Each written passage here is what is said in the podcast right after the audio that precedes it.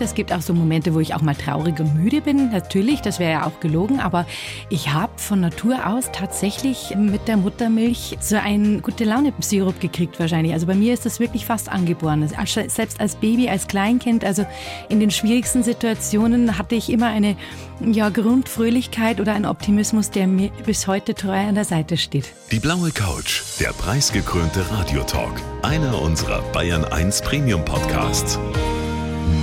Hören Sie zum Beispiel auch mehr Tipps für Ihren Alltag mit unserem Nachhaltigkeitspodcast Besser Leben. Und jetzt mehr gute Gespräche. Die blaue Couch auf Bayern 1 mit Gabi Fischer. Ich grüße Sie und bei meinem heutigen Gast kann man sagen, die Frau die ist eigentlich immer gut gelaunt. Sie ist Schauspielerin, sie ist Kabarettistin und jetzt auch Buchautorin. Willkommen, Konstanze Lindner. Servus, liebe Gabi. Ich freue mich sehr, dass wir beide uns heute gegenüber sitzen dürfen. Und ich muss sagen, ich habe immer größte Hochachtung vor Menschen, die so eine gute Laune ausstrahlen. Kannst du auch mal schlecht drauf sein? Selten. Also es gibt natürlich schon diese Momente. Es gibt auch so Momente, wo ich auch mal traurig und müde bin. Natürlich, das wäre ja auch gelogen. Aber ich habe von Natur aus tatsächlich äh, mit der Muttermilch so einen gute Laune-Sirup gekriegt wahrscheinlich. Also bei mir ist das wirklich fast angeboren. Selbst als Baby, als Kleinkind, also in den schwierigsten Situationen hatte ich ich immer eine ja, Grundfröhlichkeit oder einen Optimismus, der mir bis heute treu an der Seite steht. Das heißt also, auch in der Schule warst du dann schon der Klassenclown oder so? Ja, durchaus, aber auch teilweise nicht gewollt. Manchmal wirst du da reingeschubst oder bist es dann einfach. Es ist jetzt nicht so, dass ich da reingegangen wäre und gesagt habe, ey, ich bin jetzt so da und bin die lustigste von allen, sondern das ist halt einfach passiert. Ja, und manchmal habe ich dann Sachen gesagt, die mir selber überhaupt gar nicht aufgefallen sind, dass die jetzt lustig gewesen wären. Das geht mir ja heute noch so. und dann die anderen sagen, ja, du hast jetzt verwortpixelt oder irgendwas stimmt nicht oder so. Genau. Aber dann bist du genau das Richtige geworden. Das hätte eigentlich gar nichts anderes werden können, oder? Also Schauspielerin, das wollte ich eigentlich auch schon ganz lange. Ich weiß noch, so der erste Kinobesuch, da haben wir Karten gekriegt von der Mama für Tutsi. Das war damals mit Dustin Hoffman. Da war ich in der ersten Reihe und war so dermaßen geflasht überhaupt von dieser ganzen Atmosphäre von dem Film. Und da wusste ich, ich will unbedingt Schauspielerin werden. Und über viele Umwege, ähm, ja, aber immer wieder kamen die guten Sachen auf mich zu. Also ich habe quasi den Beruf dann tatsächlich ergreifen dürfen. Und das ist für mich ein Geschenk. Und das ist genau das, wo man sagen kann, du bist angekommen. Und über all diese Umwege wollen wir auch sprechen in der kommenden Stunde. Sie sagt, sie ist so ein bisschen aufgewachsen wie Pippi Langstrumpf. Kann man das so zusammenfassen? Chaos, aber schön? Ja, durchaus. Also es war wirklich sehr chaotisch. Äh, wir waren wirklich in einer kleinen Villa Kunterbund in Schwabing in der Schellingstraße, dritter Stock. Und bei uns war nichts normal. Also wir waren keine normale Familie. Ich bin mit meiner Mama da quasi aufgewachsen, groß geworden, wäre gelogen, weil ich bin immer noch klein. Wie klein bist du? 1,56,5. Immerhin. und auf den halben Zentimeter lege ich echt immer Unbedingt, Wert. unbedingt. Ja, und ähm, die Mama war Redakteurin damals, es gab Zeilengeld, also es war jetzt nicht so wie festangestellt, mhm. sondern man musste wirklich viel arbeiten, war abends sehr viel im Theater und hat uns durchgebracht, uns Kinder sozusagen. Der Papa, ich bin ein Scheidungskind, hatte eine andere Familie, also es war bei uns sehr chaotisch und es war tatsächlich das bei uns nichts normal war. Also wir hatten quasi keine Stühle. Meine Mutter hatte Schlitten. Wir hatten einen weißen Teppich. Das sah dann immer aus, als hätten wir eine Winterlandschaft zu Hause. Es gab keine Regale, sondern es gab Leitern, so schöne Holzleitern. Da waren dazwischen so Bretter. Oder wir hatten einen kleinen Schwarz-Weiß-Fernseher. Da war oben aus Draht zur Antenne. Also jetzt, mhm. es war sehr bescheiden, aber wirklich sehr kreativ. Also auch meine Geschwister, die, wir haben das gar nicht so gespürt. Mhm. Für uns war das normal. Also es war dann nur in dem Moment, wo du mit anderen in Kontakt gekommen bist. Ähm, später war ich dann mit der Claudia Weinfurtner, der Tochter von den Weinfurtner, sehr gut befreundet. Das war eine sehr, sehr ja, gut situierte Familie. Da ja. fiel das dann schon auf, dass es bei uns Defizite gibt. Und die fand es bei uns halt super und ich bei denen auch. Aber als Kind kriegst du das nicht so mit. Und ja. für mich war das wahrscheinlich auch ganz, ganz toll, weil ich bin nach Hause gekommen, es hat geregnet, wir wollten ein Picknick machen und äh, mit meinem Bruder, mit meiner Schwester und die haben gesagt, ja, es regnet. Und dann hat meine Schwester, die damals an der Akademie studiert, hat dann ganz schnell im Flur eine Blumenwiese gesprüht. Weißt? Und am Nachmittag saßen wir im Flur und haben dann da Picknick gemacht. Ich meine, das sind ja, halt Erinnerungen. Toll. Ich sag, das war Wahnsinn. Wild, aber auch sehr kreativ und ganz, ganz ehrlich halt Ja. einfach. Das ist schön, dass auch deine Mutter im Grunde genommen euch das erlaubt hat. Es gibt ja viele, die sagen, nee, sowas geht jetzt hier gar nicht und rumsprühen und solche Sachen. Das war bei euch da nicht so. Nein, das war auch so. Die Mama hat, wie gesagt, wirklich sehr, sehr viel gearbeitet. Es gab auch Zeiten, wo sie auf Recherche gefahren war, dann tagelang unterwegs. Aber wir waren immer gut aufgehoben. Es war auch immer jemand da, der sich natürlich um uns gekümmert hat. Aber sie war ja selber auch ein, eine sehr, oder ist, die Mama ist immer noch eine, auch eine sehr kreative Frau. Und ja, mal als Redakteurin hat sie wahrscheinlich sowieso auch eine Art gehabt, die vieles einfach hat auch laufen lassen. Und da sind auch tolle Sachen entstanden. Du hast gerade gesagt, du bist ein Scheidungskind, Ja. also bei deiner Mama aufgewachsen, aber auf der anderen Seite ist dein Vater schon auch eine ganz wichtige Figur für dich gewesen. Ja. Der war Regisseur. Ja. Und du selber sagst, du bist wie ein Abziehbild von ihm. Absolut. Also das Schöne ist, dass der Papa, der, äh, der war auch so ein Lebemensch und der hatte auch diese Empathie und einfach so ein riesiges Herz. Und er hat ja ganz tolle Sachen gemacht. Er hat ja allein für bayerisches Fernsehen hat er jahrelang Stars an der Manege gemacht oder im Norden hat er Geld oder Liebe gemacht, Wattis gemacht. Also ein unglaublich fleißiger Mensch. Das habe ich von ihm. Also fleißig bin ich auch sehr. Aber was ich noch viel mehr habe von ihm ist diese ja, dieses große Herz, das habe ich einfach von ihm bekommen. Also ich sehe ihm abgesehen davon total ähnlich. Also es gibt Leute, die sagen, "Mei, du schaust aus wie der Heinz. Ich fasse es jetzt mal als Kompliment auf. Ja, genau. Ja, aber zu der Charakter und diese, ja, sag ich mal, diese Echtheit auch. Also wir sind beide total authentische Menschen und wir leben das, was wir spüren. Wir sind Bauchmenschen, ja, und haben ein ganz großes Herz und das habe ich auf jeden Fall vom Papa. Ja, und du wolltest schon mit fünf Jahren Schauspielerin werden. Das hast du ja eben auch schon erzählt. Das war schon immer eigentlich dein Wunsch, der auch immer bestärkt wurde. Wie ist das, wenn man acht Stunden auf einer Austernbar sitzt, in einem Kostüm einer Meerjungfrau? Dein Text war wie? blub, blub, blub, blub, blub, blub, blub. Acht Stunden, das war Wahnsinn. Das waren halt so die ersten Jobs, das hat man halt gemacht. Ja? Ja. Das war BMW Open im Kempinski Hotel. Damals hat das aufgemacht am Flughafen draußen. Ah ja. Es war ganz neu und dann waren wir dort quasi, ja, haben den Tag bereichert. Es gab so diese vier Elemente, Erde, Wasser, Luft und Feuer. Und äh, ich war natürlich das Element Wasser und ich hatte einen Meerjungfrauenschwanz an. Also ich saß in so einem Meernixenkostüm auf einer Austernbar und während um mich herum die gut situierten Menschen Austern geschlürft haben, saß ich auf dem Tisch und habe immer blub, blub, blub, blub, blub, blub gehört. Es gab damals 500 Mark, das war der Wahnsinn. Das war sehr, sehr gut bezahlt. Aber ich sage halt Augen auf bei der Berufswahl. Also das war schon, äh, es, es war eine tolle Erfahrung. Sagen wir es mal Sagen wir so. es einfach so. Haken wir es darunter ab. ab. Genau. Ich habe jetzt hier einen Lebenslauf für dich, Ja. Konstanze. Wenn du den bitte mal vorliest und dann können wir drüber sprechen. Ich heiße Konstanze Lindner und bin ein lebensbejahendes Energiebündel. Schon als Fünfjährige wollte ich auf die Bühne. Als Klassenclown hatte ich keine Probleme, im Mittelpunkt zu stehen. Meine Kindheit war chaotisch, wunderschön und geprägt von häufigem Schulwechseln. Ich habe viele Jobs gemacht, war einmal sogar schon Meerjungfrau. Am Ende aber haben mich die Schauspielerei und das Kabarett dann doch gefunden. Ich bin glücklich, dass ich mit meinem komischen Gen mein Geld verdienen und noch besser den Menschen Freude bereiten kann. Mein Leben teile ich gleich mit zwei Männern. Ja, ach so, ja, süß. Der eine hat vier Pfoten und mit dem anderen will man ein bekannter, ach, das weißt du auch, will mich ein bekannter Pfarrer seit langem verheiraten. Ich bin stolz auf mein erstes Buch, mit dem ich mich selber viel besser kennengelernt habe.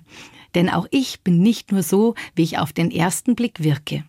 Süß, ganz süß. Ist das richtig so Ja. in etwa? Absolut. Also über die Meerjungfrau haben wir ja gerade eben schon gesprochen. Ja. Deshalb machen wir auch gleich weiter mit den Männern, die du da erwähnt hast. Die zwei Männer in Die zwei Männer, also einer mit vier Pfoten und einer platten Nase und einem Ringelschwanz. Er heißt Paul Porsche. Ja, also ich bin ein großer Loriot-Fan und Loriot hat natürlich einen großen Fable für Möpse gehabt. Und ähm, bei mir war das erste Erlebnis, also abgesehen davon von Loriot, da war damals Man in Black im Kino. Und da war ja so dieser welthässlichste Mops. Und wenn das ganze Kino gekreischt hat vor Ekel, war ich so entzückt von diesem Tier, dass ich überhaupt nicht an mich halten konnte. Also es war unglaublich. Und ja, dann kam eins zum anderen. Und der erste Mops hieß Paul Porsche. Der ist dann leider nicht so alt geworden, der war dann nur zwei. Mhm. Und aus Sicherheitsgründen habe ich aus dem zweiten ein paar PS aus dem Namen rausgenommen. Das heißt der Bruno Opel. Damit fährt sich sehr gut. Also er ist jetzt schon zwölf. Mhm. Und der ist ein super lustiger Kerl. Also der hat ein Ego, das ist Wahnsinn. Von ihm kann ich auch viel lernen. Also der ist wirklich sehr, sehr, sehr selbstbewusst, was mir oft gefehlt hat. Hat äh, tatsächlich. Äh, ja, ja, doch. Das merkt man dir nicht an, dass dir das jemals gefehlt hat, Konstanze. Ja, lange habe ich da dran knabbern müssen. Das kam jetzt erst so, ich würde sagen, auch im Laufe der Jahre, dass man sich auch auf sich selber verlassen kann. Mhm.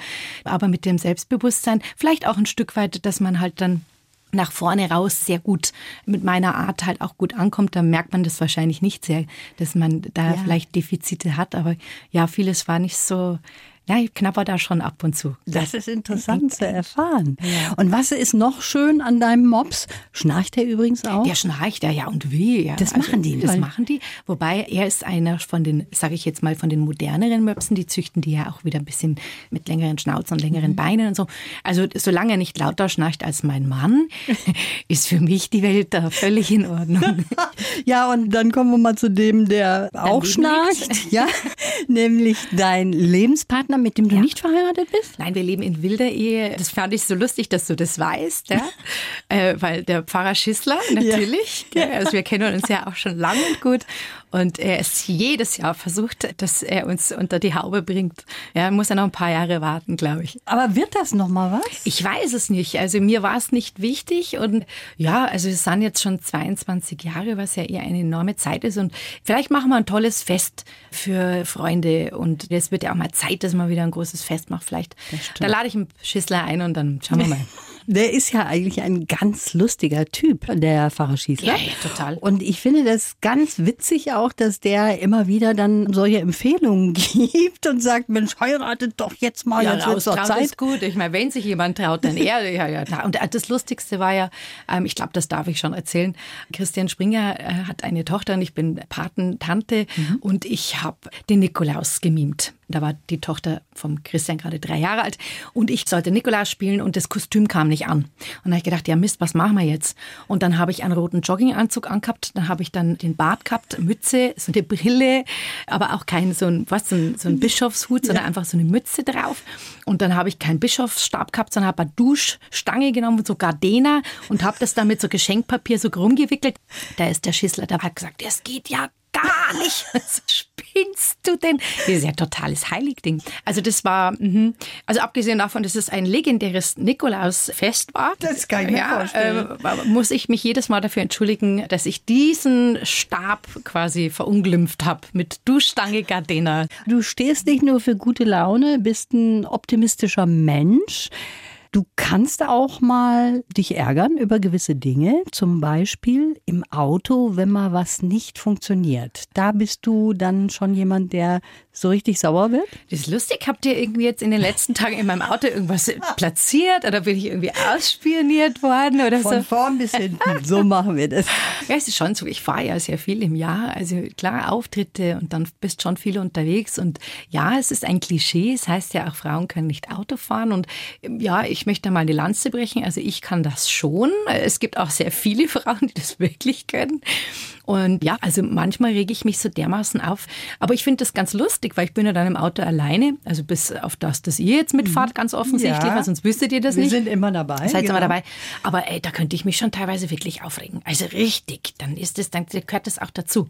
Und, Und lustig, wenn ich dann, da brülle ich, also so richtig, also und wenn ich dann Beifahrer mhm. bin und jemand brüllt dann am Steuer genauso, dann sage ich, jetzt reg dich doch nicht so auf. Also was ist denn das?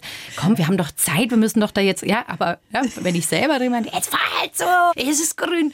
Aber das, ja, das hat sich auch ein bisschen gebessert. Ja, weil Wie ich hast du das gemacht? Weil ganz ehrlich, ich habe da was gemeinsam mit dir. Ja, bist du auch.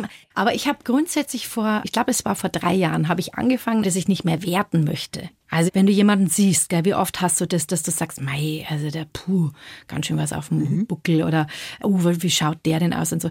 Und das habe ich mir abgewöhnt. Da habe ich gedacht, das möchte ich nicht mehr. Und das hat tatsächlich was mit mir gemacht. Und das ist ein irres Gefühl, was über die Jahre kommt. Am Anfang tut man sich ein bisschen schwer, aber im Laufe der Zeit ist es ein ganz normaler Ablauf. Du lernst die Leute plötzlich ganz anders kennen. Du begegnest dich auf eine völlig neue Art, weil du eben vollkommen vorurteilsfrei reingehst in eine mhm. Situation. Mhm. Und auch tatsächlich durch diese Verhaltensänderungen fällt mir auf, dass ich das im Auto zum Beispiel auch jetzt mittlerweile öfter habe, dass ich sage, ah ja, komm, was soll's. Also natürlich nicht immer, aber es ist toll, wenn man das mal macht. Probiert es mal aus. Ja, ja probiert es mal aus, einfach jemanden mal anzuschauen, wo ihr sagt, also der, der, der Mai, der ist jetzt greislig, das empfindet man ja selber so, wenn man jetzt sagt, na, das sage ich jetzt nicht, mhm. gell? Also, so, und lass das jetzt mal so ziehen, den Gedanken und mal schauen, es, es macht was mit dir. Übung, okay. es ist toll, es ist ganz toll. Es gibt natürlich viele Auftrittstermine für dein eigenes Programm. Das ja. ist dein zweites jetzt? Das ist das dritte. Das dritte? Genau, Solo mache ich erst seit fünf Jahren, das ist das dritte Solo jetzt. Und das Missverständnis auf der Bühne war ich schon viel. Also ich war die Misslungen war ich und die Missgeburt. Am Anfang hat alles angefangen damit und dann war ich im Fischereiverband, war ich die Missmuschel. Ja, also das ist natürlich alles sehr mit Augenzwinkern, aber ich wurde da auch gekürt. Also ich habe da durchaus äh, die Missen an meiner Seite. Da geht es wirklich um die Misswahlen und im Buch geht es um Missverständnisse. Mhm. Da räume ich mit Missverständnissen auf und ich fand den Titel einfach so schön, weil es einfach so gut passt. Gerade wir Frauen neigen ja wirklich zu sehr vielen Missverständnissen. Und da habe ich gedacht, jetzt das Buch, das heißt jetzt Missverständnis. Und ähm, ja, zwei Babys, die da gerade was sehr schade ist natürlich im Moment, dass auf der Bühne so gut wie nichts geht. Auf der anderen Seite war das für dich ganz gut, die Zeit zu nutzen für das Buch. Das ist dein erstes Buch. Ja, das ist mein erstes Buch und das war auch so, dass die ganze Zeit, die ja auch teilweise sehr hart war, also auch für viele. Und ich habe auch gemerkt, wie wichtig das ist, also gerade auch so mit meinen Missen, also mit meinen Ladies, wie wichtig Freundschaften sind. Mhm. Und wir haben also telefoniert, bis uns die Ohren geblutet haben. Und du merkst halt, dass auch Freundschaften sich sehr vertiefen und dass man sich oft fragt, worum geht's hier eigentlich wirklich? Ja, was bleibt denn da? Und man stößt auch sehr auf sich selber. Ja, ich habe mir so viel Gedanken gemacht, was ich ja oft nicht kann, weil ich habe zu viel zu tun, lenkt mich schnell ab und bin einfach auch jemand, der sehr ein hohes Tempo hat. Bei mir muss ganz oft so, da geht es zack, zack, zack, zack. Mhm. Und das war halt in der Zeit nicht möglich. Und in der Zeit ist dann so viel auf mich eingeprasselt. Und da war der Zeitpunkt so richtig. Ich habe dann auch die Shirley kennengelernt. Das waren dann auch so Symbiosen, die sich gebildet haben. Und das war dann einfach so eine, wo ich gedacht habe, boah, super, das fügt sich jetzt so. Und dann konnte ich die Zeit auch nutzen, dieses Buch zu schreiben. Mhm. Und es ist auch was Schlimmes passiert in dieser Zeit. Du hast deinen Papa verloren im April vor einem Jahr. Und das ist etwas, was ich von vielen höre, die gerade in dieser Zeit jemanden verloren haben, dass man gar nicht so richtig Abschied nehmen konnte, dass ja. einem irgendwie verwehrt war. Und dein Vater war ein sehr wichtiger Mann für dich.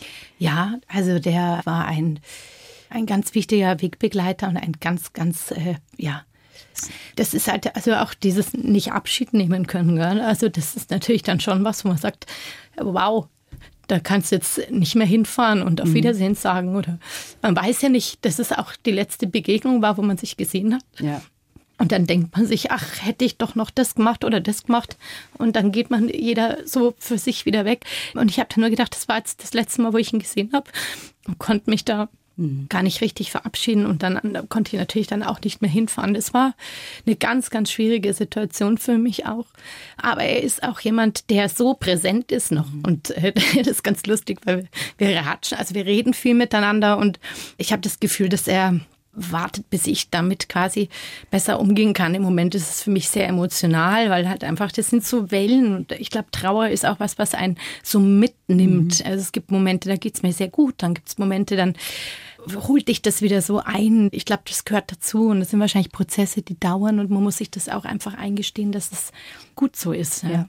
Das ist irgendwie sehr seltsam, dass wir diesen Tod immer so tabuisieren. Ne? Ja.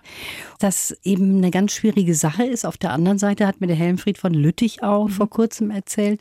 Der hat seine Frau begleitet über lange, lange Zeit, die an Krebs krank war, seine erste Frau. Und der hat gesagt, das war auch für ihn ein Geschenk, das zu erleben, dass er einfach besser fertig wird mit einer Sache, die zu unserem Leben dazugehört, nämlich der Tod. Eigentlich ist es ja auch was ähm, Schönes ist, wenn man damit auch äh, umgehen kann oder miteinander reden kann über solche Situationen. Ich weiß zum Beispiel auch, dass der Papa keine Angst hatte vom Tod. Ich auch nicht. Also ich finde, das, äh, das gehört nun mal zum Leben mhm. dazu. Und gerade auch andere Länder gehen ganz anders damit um. Wenn man schaut in Mexiko, wie die überhaupt mit dem Tod umgehen. Es gibt auch ein schönes Buch, äh, das heißt Das allerletzte, hat die Süddeutsche, glaube ich, rausgebracht. Ich müsste lügen, zwei Münchner Autoren, glaube ich, die das geschrieben haben, die beleuchten den Tod in allen Aspekten. Also was passiert, welche Länder wie mit dem umgehen was passiert mit dem Körper, welche äh, Arten gibt es, wenn du eine Diagnose bekommst, die nicht gut ist. Also ein, auch ein tolles Buch, was schön war. Ich habe es ein Jahr vorher gelesen, mhm. deswegen war vielleicht auch manches bisschen verständlicher so im Nachhinein ja, ich finde auch, für mich, ich habe keine Angst. Ich lebe jeden Tag und ich lebe jeden Tag. Und wenn es morgen vorbei ist, dann kann ich ganz klar sagen, es ist okay. Und bis dahin war es schön. Ja, das ist doch toll, wenn man das sagen kann. Sie ist total vielseitig, die Konstanze Lindner. Ich habe mir das mal angeguckt, was du da alles machst, mal abgesehen von dem, was wir sowieso wissen. Also jetzt Schlachthof, Schlager, Parodien, die du machst. Das Vereinsheim, das wissen wir. Ein Kindermusical war dabei. Natürlich Filme sowieso. Der Podcast Angetrunken und Ungeschminkt. Auf YouTube die Oma und Cordula Böttke. Ja, alter und, Ego. Ja, und in 2021 hast du eine ja, Komödie gemacht, Ratatata, die wirklich wahre Geschichte von Bonnie und Clyde. Ja, das war schon lange ein Wunsch von uns, Michi Altinger und Alex Liegel. Wir sind ja ein äh, enges Team seit Jahren, schreiben auch meine Programme mit. Gabi Rothmüller macht Regie, also wir sind Familie sozusagen und wir wollten unbedingt was zusammen machen. Und es war so, dass wir gesagt haben, was machen wir jetzt? Also Buch war fertig. ich brauche was Neues, was Kreatives. Na, Schmarrn, das kam eben alles, war alles ein, das war ein unglaublich kreatives Jahr 21. Mhm. Und während dem Schreiben da auch noch, und dann haben wir uns dann eben dazu entschieden, ein Stück zusammen zu machen und saßen zusammen und äh, Michi Altinger hat da relativ schnell gesagt, ja, Bonnie und Clyde, das könnten wir machen. Wir haben so verschiedene Pärchen rausgezogen und äh, das sprang uns gleich alle an. Und das Lustige ist, wir haben diesmal alles selber gemacht. Wir haben es selber produziert, Bühnenbild selber, Kostüme selber, alles selber. Und da steckt so viel Herzblut drin. Und wir hatten jetzt dann Premiere im Sommer. Es war auch Wahnsinn. Der Till Hoffmann geht auf die Bühne und sagt, er macht seit zwei Jahren das erste Mal jetzt hier wieder mhm. das Lustspielhaus auf. Weil draußen hat es fürchterlich geschüttet. Wir sind reingegangen. Da durften dann nur 70 Leute mit mhm. äh, Bestimmungen, Maske am Platz und so. Und wir verstanden hinter der Bühne, haben haben geweint, weil es war so, dass wir gesagt haben, ja, das ist unser Beruf, ja, ja unsere Liebe, ja. unsere Leidenschaft, auf der Bühne zu stehen und das wurde uns so verwehrt oder ist uns ja immer noch mhm. teilweise, es hat ja mhm. wenig mit unserem Beruf zu tun im Moment, 25-prozentige Auslastung und so Sachen. Und dieser Moment war unglaublich. Und dann haben wir es gespielt in der Seidelvilla draußen im Garten. Super schönes Ambiente, draußen Open Air. Mhm. Und wir sind zu dritt und spielen 17 Rollen. Und Bonnie und Clyde leben noch. Ja, sie müssen sich über Wasser halten mit Enkeltricks und Briefkasten und Anruf und solche. Also eine unglaublich schöne Verwechslungsgeschichte mit äh, Protagonisten. Da gibt's dann natürlich den Clyde und da gibt's einen von der Bank, der sie erpresst. Und da gibt's die Mobarski, die Personal Trainerin aus Russland, die immer Sprüche macht. Und dann gibt's den Reverend. Und also es ist unglaublich, die Tür geht zu. Und es ist so ein bisschen eine Parodie auf Boulevard. Tür geht zu, Tür geht auf. Und es kommt immer jemand neuer raus und du denkst dir, was ist denn das? Das sind ja bloß drei Leute. Und auch wir haben hinter der Bühne so viel zu tun. Also wir, das ist wirklich, nur am Umziehen. Da nur am Umziehen und rummachen. Und es ist super lustig. Es Sehr ist wirklich. Witzig. Ja, jetzt geht's dann weiter mit Bonnie und Clyde, so wir eben dürfen.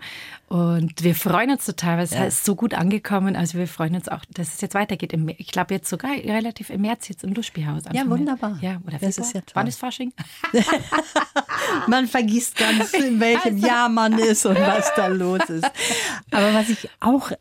überraschend finde eigentlich, dass du unter Lampenfieber leidest. Ja. Du bist jemand, der wirklich vor der Vorstellung tatsächlich so ein bisschen ungutes Gefühl hat. Ja, Tiger, ich bin sehr aufgeregt, sehr, sehr aufgeregt. Und was mir hilft, ist, ich gehe immer raus zu den Leuten. Das bringt mich total runter.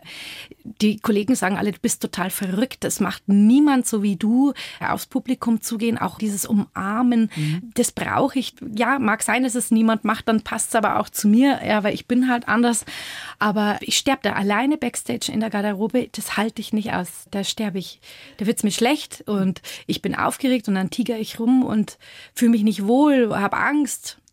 Und in der erste Schritt auf die Bühne und alles ist weg. Und dann ist alles weg. Alles Aber weg. das ist doch erstaunlich. Ja, es ne? ist verrückt. Das ist wirklich verrückt. Aber ich finde es auch lustig, wie du versuchst, da drüber zu kommen, nämlich, dass du schon vorher ins Publikum Ich habe ein gehst. Gefühl, das Gefühl, die- wir kennen uns. Wir haben uns auch gerade schon mal gesehen. Gell? Also, hallo, ich bin die Genau. Stanzel und dann geht's los. Ja. Also, ich muss sagen, das Publikum freut sich auch Mhm. total, weil es ist halt auch sehr, wir haben halt ein, ein gutes Verhältnis dann. Ne? Ja. Wir können Ja, ratschen da und haben es gut. Jetzt möchte ich nochmal auf dein Buch Ja. kommen. Weil, was ich auch sehr witzig finde, du hast da ein Kapitel am Scheitelweg. Da geht's um das Älterwerden. Und da wurde dir zum Beispiel von einer Kollegin gesagt, Mensch, geh doch mal zu so einer Schönheitsdoktorin, sage ich mal, und lass dich da mal beraten. Und die hätte da, eine, also ich weiß nicht wo, aber die hätte da einiges gehabt. Ja, es war äh, tatsächlich so, dass mal eine Kollegin zu mir gesagt hat, also ich könnte mir langsam überlegen, mal was machen zu lassen, weil sonst schaue ich dann so alt aus, wie ich dann alt bin. Und ich weiß bis heute nicht, war es ernst oder war es ein Scherz? Aber auf jeden Fall, ja, fing das an in meinem Kopf so Kreise zu ziehen. Ich habe gedacht, ja, sag einmal, also ja, okay, dann mache ich das jetzt. Und hatte einen Termin ausgemacht bei einem Hautarzt, der ja auch äh, für, sag ich mal, für Botox und Hyaluron und für Anti-Aging-Sachen da steht und dann die Nasenlabialfalte und so. Und dann bin ich dann da hingegangen und wollte halt mal so mich informieren und dann lag da schon dieses Gedeck, was, da war so ein Tischlein, da lagen die Spritzen schon unter so einem grünen. Tisch, war alles schon vorbereitet. Und hab ich gesagt, na na, ich wollte bloß nur an der Schönheit schnuppern, also Ja. ich wollte nur mal mich beraten lassen. Und es war total lustig, weil in dem Moment war mir so klar, was machst du da? Das hat überhaupt nichts damit zu tun. Du wirst dich danach nicht, also das bist du nicht. Und dann bin ich nach Hause gegangen und tatsächlich einen Tag später war auch diese Nasenlabialfälte nicht mehr für mich präsent, weil ich habe sie dann nicht mehr gesehen, weil das Thema mich nicht mehr beschäftigt hat. Aber es war ganz interessant und ich glaube halt, das habe ich im Buch eben auch ganz viel, dieses dieses Missverständnis, dass wir so oft denken, wenn wir schlanker wären, wären wir erfolgreicher, wenn wir schöne Beine hätten ohne Zellulite, äh, dann würden wir besser ankommen. Es ist ein Missverständnis zu glauben, dass wir kein eigenes Geld verdienen dürfen. Es ist ein Missverständnis zu glauben, dass wir nur mit Kindern glücklich sind. Es ist ein Missverständnis zu glauben, dass man immer mit dem Mann die Hobbys teilen muss oder mit dem Freund. Es sind so viele Missverständnisse, die ich quasi genommen habe und die so ein bisschen aufgezeigt habe. Also dieses Buch, da steckt so viel Echtheit drin und es ist so ehrlich und es ist charmant und es ist so warm. Ich glaube, es fehlt so Wärme im Moment und ich glaube, das können alle brauchen. Und ich habe äh, mir sehr Mühe gegeben, auch so mit Ratschlägen, wo ich sage, das habe ich alles durchgemacht, da stehe ich wirklich total dahinter. Und das ist so schön, weil ich habe ja auch sehr viele Freundinnen, die natürlich auch mit mir diesen Weg gegangen sind. Und wie du dann auch siehst, dass Freundinnen sich kaputt gemacht haben. Ich habe eine Freundin, die ist Asthmatikerin, schwere Asthmatikerin und ist dann mit ihrem Mann am Wochenende immer zu so Bücherflohmärkten gefahren, in so Antiquariate. Wirklich, die hat einen asthmatischen Anfall gekriegt, die wäre im Krankenhaus fast hops gegangen, weil sie gedacht hat, wenn sie ihren Freund dann nicht begleitet, dann trennt er sich und solche Sachen. Weil er sagt, das seid ihr eigentlich alle irre. Ich selber bin Snowboarden gegangen über Jahre weil ich gedacht habe, ja, wir müssen jetzt das gleiche Hobby haben und ich dann immer gesagt habe, ganz ehrlich, ich sterbe auf dem Berg, es. ich hasse es. Und er hat gesagt, ja, ich wusste gar nicht, wie ich es dir sagen soll. Ich finde, das ist nicht dein Sport. Weißt du, das ist dann auch ein Missverständnis, was du sagst, ach so, ja, hätten wir doch vor zehn Jahren drüber geredet. Na, jetzt fahren wir zusammen, äh, er fährt äh, Snowboard und ich sitze im Hotel im Schwimmbad so. Ja, kann man ist- doch, ne? Genau, oder dass man immer auf Männer hören muss oder so, weißt du. So, da, das sind so lauter Sachen, da erzähle ich kleine, schöne Anekdoten aus meinem Leben und hinterlasse aber noch einen ganz, ganz großen Ratschlag, weil ich weiß, da muss man mit Missverständnissen aufräumen. Das Unbedingt. Ja. Also ich finde die Geschichte wunderbar, wie du also unverrichteter Dinge richtigerweise von dem Hautarzt wieder nach Hause marschierst. Was hat der eigentlich gesagt? Hat der gesagt, das- das kostet jetzt eine Ja, Beratungsstunde? ja, also es gab ein Beratungshonorar und das könnte man anrechnen lassen. Es ist ein sensationeller Haut. Also ich möchte es auch nicht, weißt, wenn das jemand macht, bitte, ich verurteile das gar nicht. Es geht hier nur um mich in dem Moment und für mich ist es nicht das Richtige gewesen. Was war denn dein äh, lustigstes Missverständnis tatsächlich, was du selber mal erlebt hast? Ja, das lustigste Missverständnis, also jetzt im Sinne von Auftritt, war, da gab es so die lange Nacht der Musik, das fing damals gerade an. Da war ich gebucht in Augsburg als französische Chansonsängerin. Und da musste ich in dem Club, da haben die so ein Fenster gehabt in drei Meter Höhe. Ich bin auch überhaupt nicht schwindelfrei, also ein totales Drama. Und dann haben sie mich da hochbuxiert und ich musste französischen Chanson singen. Und auf der Fahrt nach Augsburg sagt meine Kollegin, ja, was singst du denn so? Und ich kam mir gerade aus der Schlagerzeit. Wir haben ja damals den wahren Grand Prix gemacht. Also ich habe ja. ganz viel Schlager gesungen als Hildegard. Und gesagt, ja, dann singe ich halt hier hinter den Kulissen von Paris und ganz Paris träumt von der Liebe. Und dann habe ich alles schon dabei. Sagt sie, nein, du musst ja Französisch singen. Ich gesagt, ja, ich kann überhaupt gar kein Französisch. Und dann hat sie gesagt, ja, spinnst du, du, du, du musst, dann sind wir ganz schnell noch zum Karaoke King in die Rumfortstraße gefahren und haben so eine Edith Piaf CD gekauft. Und dann habe ich mir auf der Fahrt von München nach Augsburg, habe ich mir noch Edith Piaf angehört, stand dann oben auf diesem Balkon und fing an, ja, ja, kein Wort Französisch, es war ein Drama. Ein Riesenmissverständnis. Und die Leute standen unten und haben gedacht, das Mikro ist kaputt oder irgendwas ist nicht in Ordnung mit der und so. Und ich konnte dann nur diesen einen Song. Den habe ich halt dann den ganzen Abend gesungen. Das war ein riesiges Missverständnis. Aber wunderbar gelöst. Ja, man war, muss nur wissen, wie. Man muss wissen, wie. Sehr ja. herrlich. Also mir laufen hier schon die Tränen. Ich sehe es, das ist sehr charmant. dann muss ich leider auch sagen, die Tränen laufen, weil das Gespräch schon zu Ende ist. Es war sehr schön, dass du heute hier warst, Konstanze. Also heißt das aber mit anderen Worten, wollen wir noch mal ganz kurz darauf zurückkommen, dein Programm läuft im Moment nicht. Ab Ende Februar geht's los. Alle Termine natürlich klar auf meiner Homepage. Aber zweiten, zweiten kommt jetzt das Buch raus. Missverständnis, wie Frau den Durchblick behält, auch wenn sie im Leben mal moppelt. Und da habe ich auch genug zu tun jetzt mit kleinen Präsentationen und Lesungen und wie das halt gerade läuft. Da freue ich mich wahnsinnig. Und ja, das ist jetzt was, was mich über die Zeit natürlich auch ganz fröhlich hinwegträgt. Also, das war sehr schön, dass du hier warst. Ich wünsche dir alles Gute für Dankeschön. dein Programm und auch für dein Buch und für alle Missverständnisse, die da auf uns zukommen. Schön, dass du da warst. Dankeschön, Kabi, bis bald. Die Bayern 1 Premium Podcasts. Zu jeder Zeit, an jedem Ort. In der ARD Audiothek und auf bayern1.de. Bayern 1 gehört ins Leben.